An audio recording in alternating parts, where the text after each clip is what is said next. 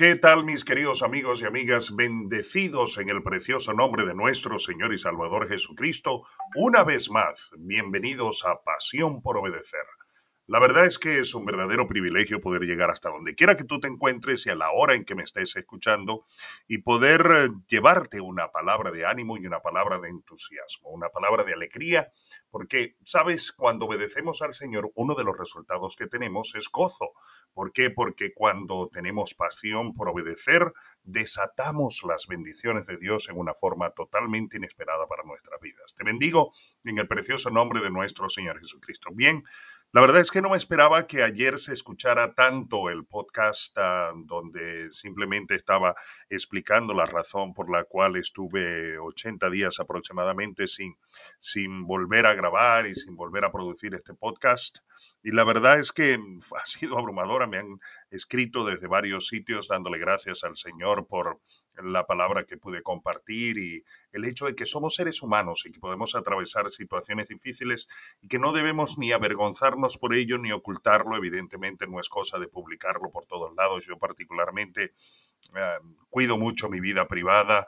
Eh, la vida privada de mi familia, no me gusta a veces muchas exposiciones que hace la gente en internet colocando fotos y como si tuviera que llevar una bitácora de todo lo que hace y contárselo a todo el mundo. No, particularmente a mí no me gusta eso, pero no tengo, no, no veo que es nada malo el poderle contar a una persona sobre las situaciones que uno de, una u otra manera pudiera estar eh, eh, experimentando, pudiera estar viviendo eh, porque somos seres humanos, porque somos hermanos en Cristo y porque eh, gracias a esa relación que tenemos en Cristo Jesús podemos, mis queridos hermanos, orar los unos por los otros. Así que en este día...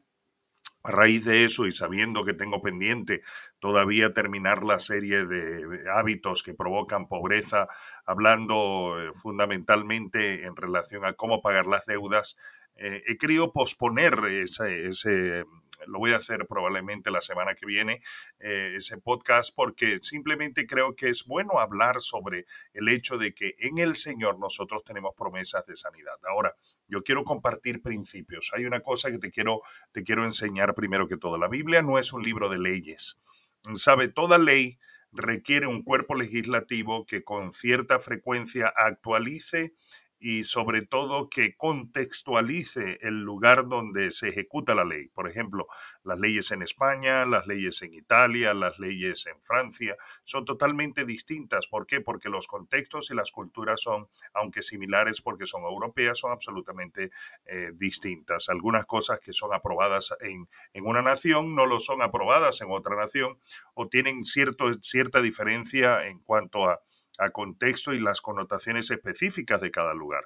Eso no pasa con la palabra del Señor. La palabra del Señor es un libro de principios, ¿Por qué? Porque los principios se pueden aplicar en cualquier lugar y en cualquier momento, no necesitan actualización. Si la Biblia fuera un libro de leyes, necesitaría, como tienen los gobiernos, todo Estado tiene un cuerpo legislativo que es el que revisa las leyes, las cambia, las actualiza, las transforma, eh, las anula y le vuelve a colocar otras. Eso, gracias a Dios, no sucede con la palabra del Señor. La Biblia es un libro de principios porque los principios sí se pueden aplicar en cualquier lugar, se, pueden, se han aplicado en el pasado, se aplican en el presente y se aplicarán en el futuro sin absolutamente ningún tipo de problemas. Así que en buena medida, eh, yo quiero animarte a entender esto de que cuando uno comparte algo de la palabra del Señor, está compartiendo principios, una persona que lo escuche en Sudamérica eh, lo puede aplicar y le dará los resultados que se espera de ello, porque la palabra de Dios nunca vuelve vacía y lo mismo sucede si lo practica en cualquier otro lugar del mundo, en Norteamérica, eh, alguna persona que hable eh, castellano. Yo sé, por ejemplo, que hay gente en Rumanía y les mendigo que nos están escuchando. Hay gente que habla castellano en otras naciones que también lo están escuchando y que disfrutan de la bendición del Padre. Y, bueno, si aplican los principios que se comparten en, en Pasión por Obedecer, el resultado va a ser que van a ver la bendición que Dios produce cuando hay obediencia a la palabra y cuando somos hacedores ella. Habiendo dicho esto, ahora eh, quiero compartir con vosotros lo que Dios a mí me ha compartido por la experiencia. Yo en el año 2007 tuve un accidente de coche que me dejó primero nueve meses en un hospital, luego me dejó cinco años y medio en silla de ruedas.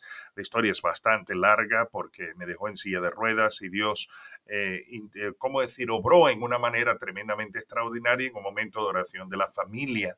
Eh, Dios me levantó de la silla de ruedas y estoy caminando sin ningún tipo de explicación médica.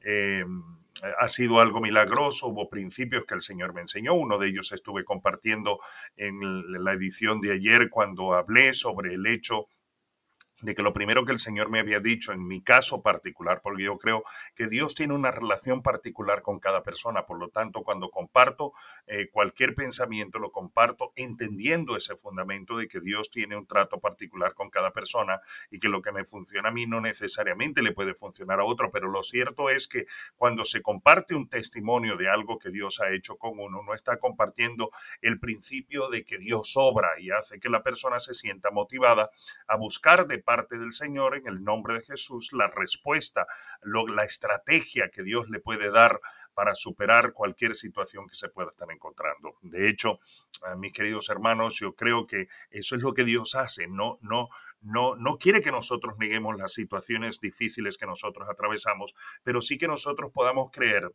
que esas situaciones difíciles que nosotros atravesamos las podemos superar en Cristo Jesús. Así que eh, nosotros tenemos que de alguna manera confiar en eso. Es decir, yo escucho el testimonio de una persona y de repente lo que a esa persona le resultó no me resulta a mí, por eso no creo en las imitaciones, pero sí me inspira saber que puedo orar al Padre y preguntarle al Señor cómo puedo superar la situación que yo estoy viviendo. Con una de mis hijas, el otro día estábamos en una situación de tráfico y, no sabíamos por dónde llegar. Yo tenía que llevarla a la universidad y empecé a orar y a preguntarle al Padre, Señor, ¿por dónde? ¿Por dónde puedo ir? ¿Por dónde me puedo acercar? ¿Por dónde puedo de alguna manera Ah, ¿cómo decir? Eh, de alguna forma, ¿cómo decir? Eh, eh, ¿cómo, ¿cómo, puedo? ¿Cómo puedo llegar rápidamente a la universidad? Y Dios me dio una estrategia, me dijo, me mostró cómo hacerlo y pude llegar rápidamente a la universidad. Y le dije este principio a mi hija, cuando las cosas se traban, cuando hay situaciones difíciles, nosotros los que conocemos a Cristo como Señor y Salvador personal, tenemos una ventaja que muchísimas otras personas a pesar de la inteligencia, lo brillante, lo estratega que sean, no tienen. ¿Cuál es el ser guiados por el Espíritu Santo? Ser guiados por el Espíritu Santo, mi amiga, mi amigo que me estás escuchando, si no tienes a Cristo como Señor y Salvador personal, lo siento, te lo pierdes, te lo debo decir, siempre por eso me has escuchado decir que el tener una relación con Dios es algo extraordinario. ¿Por qué? Porque una persona puede tener enormes capacidades, puede tener gran conocimiento, puede tener grandes habilidades, puede haber adquirido muchísimas cosas en su vida que le dan un valor y que no se lo quitamos para nada, le valoramos y le apreciamos, pero cuando una persona tiene a Cristo como Señor y Salvador personal, la capacidad que adquiere es superior a la humana. Y por eso es que es una relación sobrenatural extraordinaria, porque le da acceso a un conocimiento y le da acceso a una sabiduría que lamentablemente ningún hombre puede tener.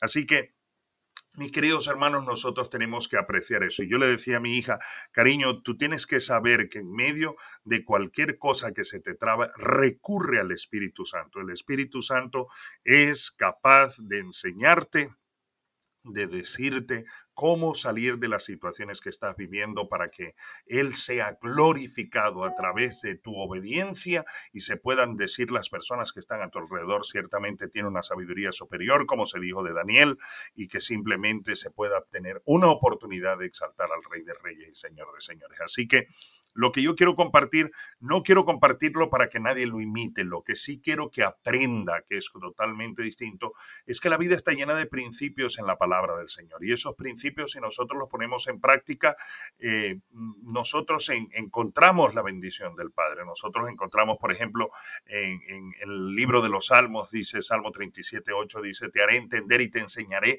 el camino en que debes andar. Tú puedes confiarle tu vida al Señor, encomienda al Señor tu camino, en Él y Él hará, dice la palabra del Señor, encomienda, es decir, entrega, rinde tu, rinde tu camino al Señor, rinde tu vida al Señor, confía en Él.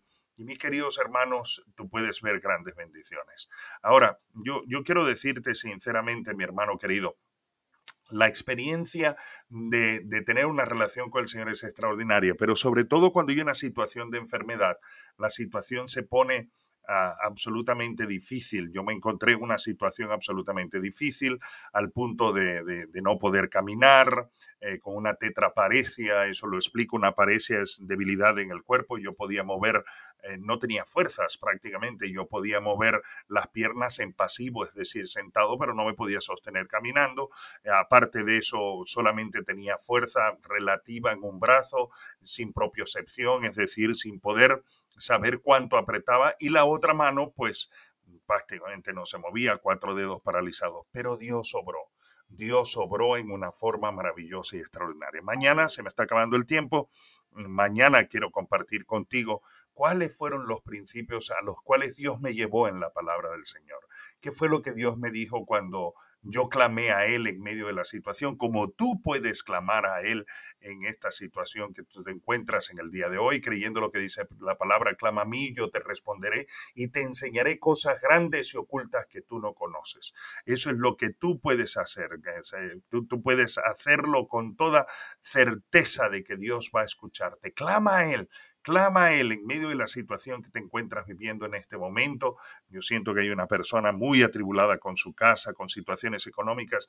Dile al Señor, ayúdame, clámame, muéstrame qué tengo que hacer y el Señor obrará porque Él es fiel, mi querido hermano. Te bendigo en el precioso nombre de nuestro Señor Jesucristo. Te animo a que compartas este podcast con tantas personas como sea posible para que seamos de bendición. Unámonos en ese esfuerzo, en el esfuerzo de ser de bendición, porque el propósito de este podcast no es exaltar otro nombre, sino el nombre del Rey de Reyes y Señor de Señores. Y mis queridos hermanos, queremos hacerlo para que muchas personas puedan disfrutar precisamente de eso, pues eso, de, la ventaja que hemos hablado, de tener una relación con Dios, de saber que tiene un hermano mayor que se llama Jesucristo en el cielo intercediendo por él y sobre todo tener la ventaja de la guía del Espíritu Santo. Te bendigo en el nombre de Jesús, declaro sanidad sobre tu cuerpo, declaro bendición sobre tu casa y para la persona que está escuchando este programa que tiene serios problemas económicos, yo declaro provisión sobrenatural en el nombre de Jesús y declaro que el amor del Señor, si tú no tienes a Cristo, te atrapa y te atreves a decirle hoy, Señor Jesús,